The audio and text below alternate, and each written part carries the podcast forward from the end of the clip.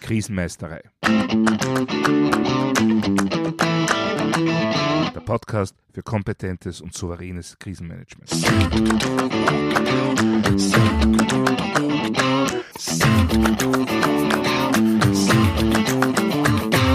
Hallo, ich bin Thomas Prinz von krisenmeistere.at.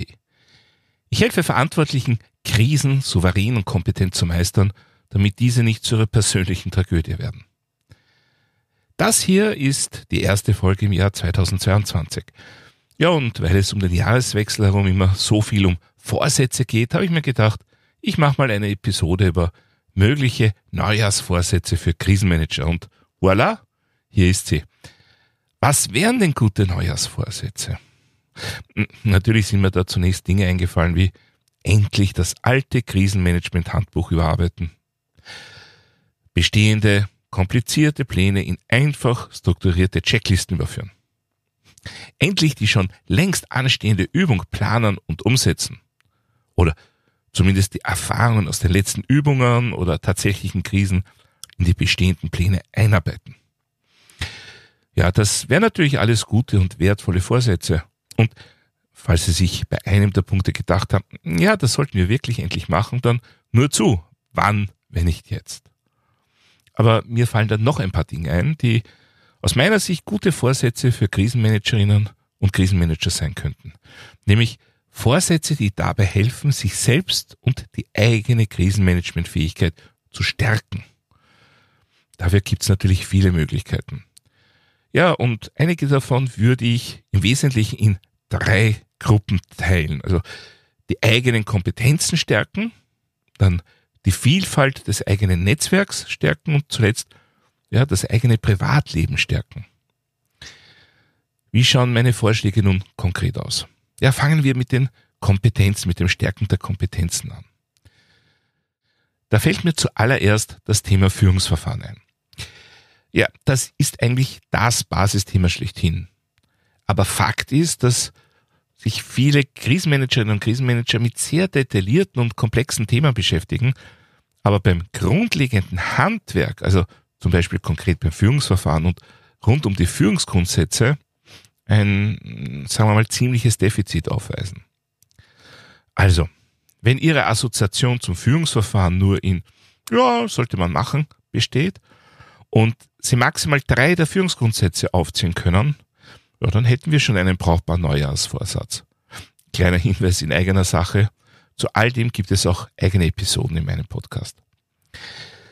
Was aus meiner Sicht eigentlich für jede Person sowas wie ein Dauerbrenner ist, das sind die Themen Kommunikation und Persönlichkeitsentwicklung. Kommunikation ist für uns Krisenmanager ja das Handwerkszeug schlechthin. Und da macht es schon Sinn, sich regelmäßig damit zu beschäftigen auch wenn man meint, schon alles zu dem Thema gehört zu haben. Wenn man sich hier regelmäßig aus der eigenen Komfortzone rauswagt und neue Dinge ausprobiert, dann erweitert das den eigenen Horizont und letztendlich auch den eigenen Vorrat an Tools und Werkzeugen. Und hilft einem auch dabei, die eigene Persönlichkeit laufend weiterzuentwickeln. Ja, wie heißt es so schön? Stillstand ist Rückschritt und das gilt aus meiner Sicht eigentlich in allen Lebensbereichen. Wobei ich damit natürlich jetzt nicht meint, dass Krisenmanagerinnen und Krisenmanager prinzipiell rast- und ruhelos sein sollten, ständig getrieben von einem Drang, sich selbst in Frage zu stellen. Das wäre natürlich definitiv zu viel des Guten. Aber eine gewisse Bereitschaft zur Eigenreflexion ist aus meiner Sicht Grundvoraussetzung für Lernen und für Weiterentwicklung und damit dafür im Krisenmanagement auch wirklich immer besser zu werden. Ein Kompetenzbereich wird dabei oft ausgespart, aus meiner Sicht zu Unrecht. Es geht um das emotionale Selbstmanagement. Die Kompetenz, mit Stress und Belastung umzugehen. Und zwar nicht, indem man alles immer weiter toleriert und immer mehr in sich hineinfrisst, sondern auf der einen Seite weiß, wie viel man sich selbst zumuten kann und auf der anderen Seite Techniken erlernt bzw. entwickelt, selbst immer wieder zur Ruhe zu finden. Das kann zum Beispiel durch Meditation sein, durch autogenes Training, was auch immer. Es gibt hier sehr unterschiedliche Techniken. Und jede Krisenmanagerin, jeder Krisenmanager sollte nach meinem Dafürhalten zumindest eine Entspannungstechnik beherrschen. Das stärkt die eigene Krisenmanagementfähigkeit auf jeden Fall. Gehen wir wieder zurück zu den fachlichen Kompetenzen. Was, wenn jemand wirklich schon alles zum Thema Krisenmanagement gelernt, gesehen und geübt hat? Ja, dann kann es zum Beispiel eine interessante Bereicherung sein, möglichst viele verschiedene Tätigkeiten im eigenen Verantwortungsbereich kennenzulernen. Ob das nun im Zug eines ja, eintägigen Schnupperpraktikums oder in Form einer Jobrotation geschieht, da gibt es viele Möglichkeiten.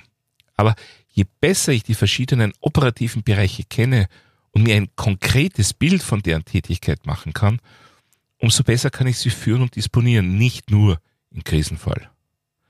Ja, natürlich hat das alles auch seine Grenzen. Also ein Generaldirektor, eine Generaldirektorin kann nicht sämtliche Jobs im eigenen großen Unternehmen ausprobieren. Dann bleibt ja keine Zeit mehr für die eigene eigentliche Tätigkeit. Und das tut dem Unternehmen letztendlich natürlich auch nicht gut.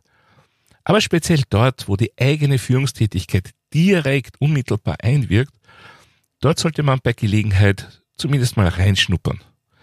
Das kann die eigene Führungsarbeit auf jeden Fall stark positiv beeinflussen. So, das, das wären mal ein paar Vorschläge, was man sich äh, zur Stärkung der eigenen Kompetenzen vornehmen könnte. Was auch sehr hilfreich sein kann, ist die Vielfalt des eigenen Netzwerks zu stärken. Und da meine ich jetzt gar nicht so sehr das typische berufliche Netzwerk, über das Projekte oder Aufträge abgewickelt werden. Ich meine das Netzwerk, das neben der eigenen beruflichen Tätigkeit existiert, also im privaten oder sagen wir mal im halbprivaten Bereich. Gerade wenn man im Krisenmanagement tätig ist, halte ich es für sehr wichtig, jederzeit jemanden Vertrauten zum Reden zu haben, sich austauschen zu können, nicht nur über inhaltliche Sachverhalte, sondern vor allem auch über emotionale Dinge. Vielleicht auch mal über etwas anderes reden als nur über Krisen oder Risiken. Immer wieder mal aus der Krisenmanagement-Bubble ausbrechen. Und vor allem auch einmal andere Sichtweisen zulassen. Denn Krisenmanagerinnen und Krisenmanager können leicht dazu tendieren, zu notorischen Schwarzsehern zu werden. Wenn man den Fokus permanent darauf richtet, darauf richten muss, was alles schiefgehen oder eskalieren könnte, ja, dann kann man natürlich irgendwann auch mal den Blick darauf verlieren, was eigentlich schön und gut ist. Doch da hilft Reden, Plaudern, sich austauschen und ja eben auch mal andere Sichtweisen zulassen. Und ja, damit sind wir eigentlich schon im Privaten. Doch hier habe ich Vorschläge für Neujahrsvorsätze. Wie sieht es mit der Eigenvorsorge für daheim aus? Wenn ich als Krisenmanagerin oder Krisenmanager infolge eines schweren disruptiven Ereignisses nicht aus dem Betrieb rauskam, zum Beispiel aufgrund eines Blackouts, ist für die Menschen, die mir nahestehen, gesorgt? Oder werde ich mir unendliche Sorgen machen, wie es meiner Familie daheim geht? Ich finde, diese private Vorsorge ist für Personen im Krisenmanagement besonders wichtig. Zum einen hat man mitunter eine gewisse Vorbildfunktion bekannte Nachbarn, die werden sich schnell mal denken, ja, wenn der oder die nicht vorsorgt, warum sollte ich das tun? Zum anderen ist es für die eigene Krisenmanagementfähigkeit aus meiner Sicht enorm wichtig. Wenn ich mir um mir besonders nahestehende Personen große Sorgen mache, wenn ich Angst um meine Liebsten daheim habe, ja, wie fit bin ich dann für das Management einer betrieblichen Krise? Wie authentisch bin ich? Wenn ich von meinen Teams verlange, dass sie sich mit all ihrer Energie gegen ein disruptives Ereignis stemmen, um den Fortbestand des Unternehmens zu sichern. Nun, selbst die besten Schauspielerinnen und Schauspieler unter uns werden in so einer Situation irgendwann ihre Glaubwürdigkeit verlieren. Daher mein Vorschlag für einen Neujahrsvorsatz, wenn Ihre Familie noch nicht dafür gerüstet ist, ohne Sie zum Beispiel drei Tage ohne Strom zu überstehen, dann nehmen Sie sich vor, das so rasch wie möglich zu ändern. Wenn es dann wirklich zu einem Blackout kommt, wird das Ihre Sorgen nicht komplett verschwinden lassen, das ist klar. Aber es wird vieles erleichtern, weil Sie dann darauf vertrauen können, dass das, was vorbereitet wurde, was hoffentlich auch geübt wurde, auch wirklich funktioniert. Und das kann für Sie ganz persönlich einen riesigen Unterschied machen. Und damit dann aber auch für Ihre Leistung im Krisenmanagement.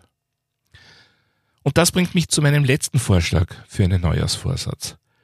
Viele Krisenmanagerinnen und Krisenmanager, die ich kenne, sind besonders engagiert und motiviert und bringen sich mit besonders viel Energie in ihre Aufgabe ein.